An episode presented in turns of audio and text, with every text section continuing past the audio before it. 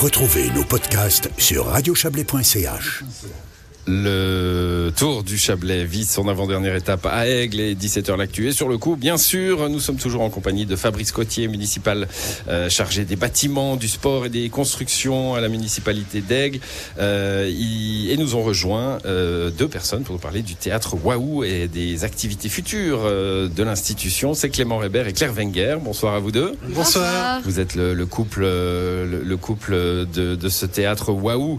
Euh, alors, on, on va parler du théâtre, bien sûr, de, de, de son activité présente, mais d'un festival hein, qui va arriver euh, tout bientôt. C'est côté jardin, c'est au mois de juin. Oui, tout à fait. Alors, on l'a dit, l'été à Aigle va être sportif, mais il sera aussi culturel. On a plusieurs événements euh, formidables comme euh, bah, le festival Aigle Musique, Aigle Beach et ce tout nouveau festival Côté Jardin, festival de théâtre en plein air le temps d'un week-end dans le parc Montséjour. Voilà. Et puis il y aura un festival atelier théâtre aussi pour les pour les jeunes. Oui, ouais, alors ça c'est le spectacle de nos élèves.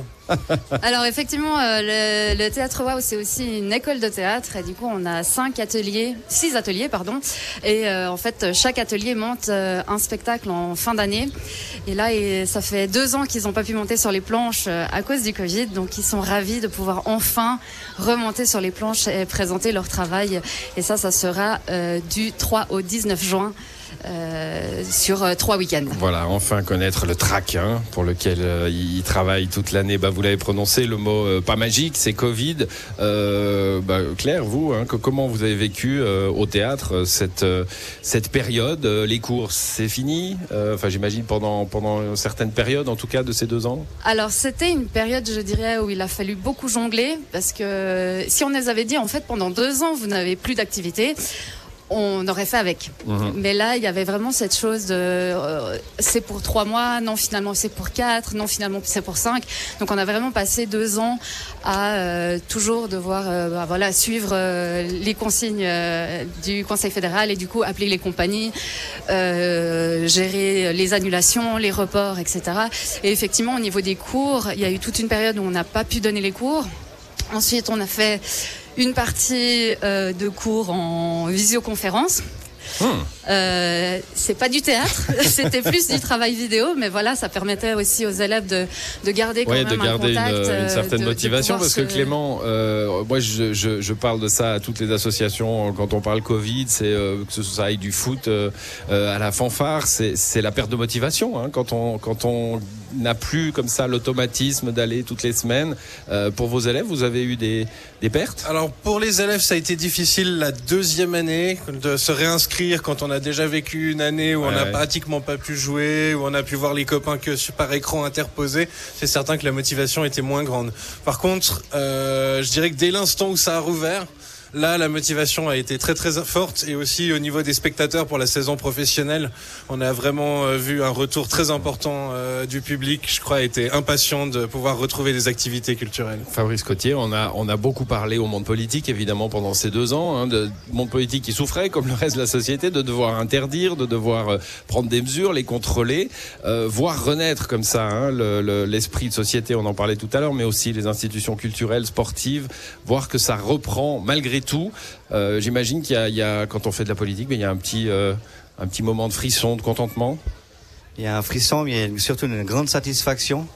Et, je peux vous dire que, que chaque semaine, lorsqu'on reçoit les, demandes d'autorisation qu'on appelle POCAMA euh, pour les manifestations à Aigle, on peut dire que c'est reparti de plus belle. On en est très satisfait et ça fait vivre notre, notre ville et notre commune.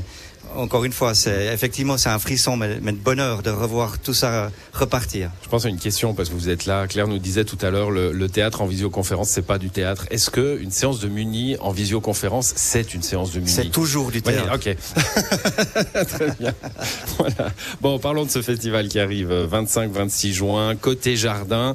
Euh, quelques spectacles. hein. Euh, Il y en a, il y en a. Qu'est-ce que j'ai dit vu? Trois, c'est ça?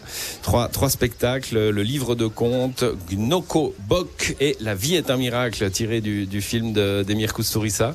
Euh, côté jardin, bel, beau, titre pour un pour un festival de théâtre. Oui, alors c'est venu de notre envie de de- d'exploiter le parc Montséjour, qui pour l'instant est- n'est pas ouvert au public, mais qui a un, un très bel espace en plein cœur de la ville.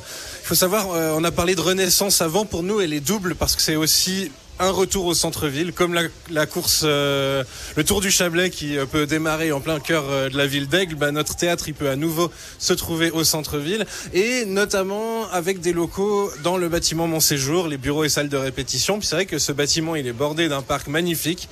Euh, un jour d'ailleurs, il pourra être ouvert au public. Il y a encore des, des obstacles à, à, lever, des travaux à faire, mais en attendant, on peut y organiser quand même des événements. Et là, notamment, on a eu envie de faire un événement de théâtre en plein air, familial, avec des pièces qui sont courtes, qui sont accessibles à toute la famille et euh, qui permettent vraiment de passer un moment euh, festif dans un cadre idyllique avec une buvette, avec de la musique, avec tout ce qu'il faut pour passer un bon moment. Voilà, chaque spectacle joué deux fois hein, pendant ces deux jours, samedi 25 juin, dimanche 26 juin. Euh, toutes les infos évidemment et les descriptions des spectacles sont sur le, site du théâtre waouh, waouh.ch. Claire Wenger, euh, beaucoup d'institutions ont découvert une nouvelle imagination pendant ces années Covid. On s'est mis justement à faire des trucs à l'extérieur parce qu'on pouvait pas euh, euh, faire du spectacle à l'intérieur. Est-ce que vous, vous avez euh, aussi laissé aller vos, neurones au théâtre Waouh et puis essayer bah de faire quand même? Alors oui, euh, ben, je disais tout à l'heure euh, par rapport aux cours, d'organiser de, de, des cours euh, en Zoom, c'était effectivement quelque chose de tout d'un coup. comment est-ce qu'on peut faire travailler des gens par, par écran interposé Et puis on a eu l'occasion pendant la période Covid d'avoir une compagnie qui s'appelait la compagnie Dikidushi, qui ont fait en fait le danse, calendrier hein. de l'avant virtuel. Et du coup, chaque jour, ils proposaient un épisode théâtral qui était joué en direct et diffusé euh, en live euh, à midi euh, pendant tout le mois de décembre. Et là, ils ont eu nos locaux à disposition. Entre autres, il y a eu comme une résidence finalement. Voilà, exactement. Donc voilà, c'est des, des choses comme ça qu'on pu être un peu mises en place pour s'occuper pendant cette période, voilà. Mmh. Un mot sur euh, la saison, du coup, puisque maintenant, bah, il y a des saisons, Clément Hébert.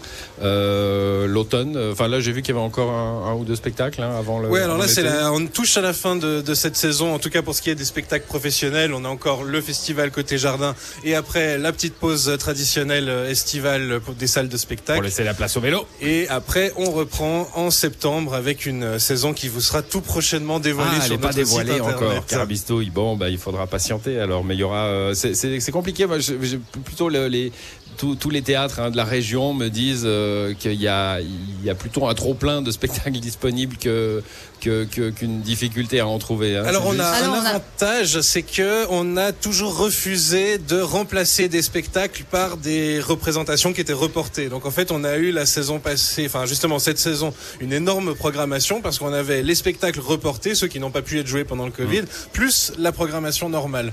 Donc là, on va reprendre un rythme un petit peu plus ordinaire, mais au moins ça nous a permis de pas se retrouver trop en embouteillage. Par contre, ce qui est certain, c'est que les dossiers de demande, ça, on en reçoit des kilos chaque semaine et c'est terrible parce qu'il y a énormément de très très bons spectacles là-dedans, mais malheureusement, on est obligé de, faire des choix. Bon, bah c'est euh, c'est la vie hein, des, des, programmateurs de spectacles, j'imagine, dans, dans, tous les horizons. Merci à vous deux d'être passés dans cette émission pour nous parler du Waouh.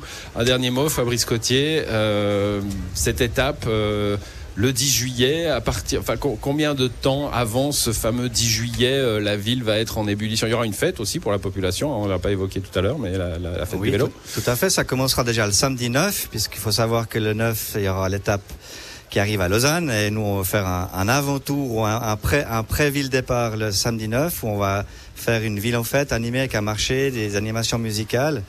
Et puis le dimanche 10, alors effectivement, il y a tout un programme, mais il faut savoir que tout se passera principalement au niveau des coureurs sur la place du marché euh, depuis 9h le matin avec euh, le départ de la caravane du Tour à 10h30.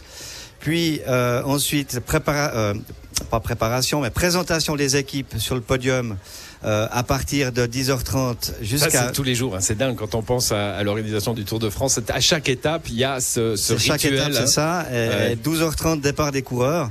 Il faut savoir que nous, on, on connaît l'étape depuis octobre seulement l'année dernière. Hein, C'était dévoilé euh, uniquement en octobre l'année dernière. On, on s'est déplacé à Paris pour être sûr qu'on qu l'avait. Donc euh, ça, c'était déjà une très très belle, très très belle armé. étape. Ouais, c'était génial. Donc euh, ça fait depuis le mois d'octobre maintenant qu'on est euh, sur les chapeaux de roue, qu'on se rencontre euh, en comité restreint une fois par semaine et en comité élargi tous les 15 jours et, et on travaille d'arrache-pied pour voilà, offrir et aux coureurs et à la population et à la région et au canton une euh, très très belle journée, une très belle étape. Ça sera le 10 juillet prochain. Merci à vous, à tous ceux qui ont participé à, à cette émission qui se termine sous le cagnard d'aigle. La course des petits, c'est à 18h, celle des grands à 19. Excellente soirée à vous et à demain dans 17h.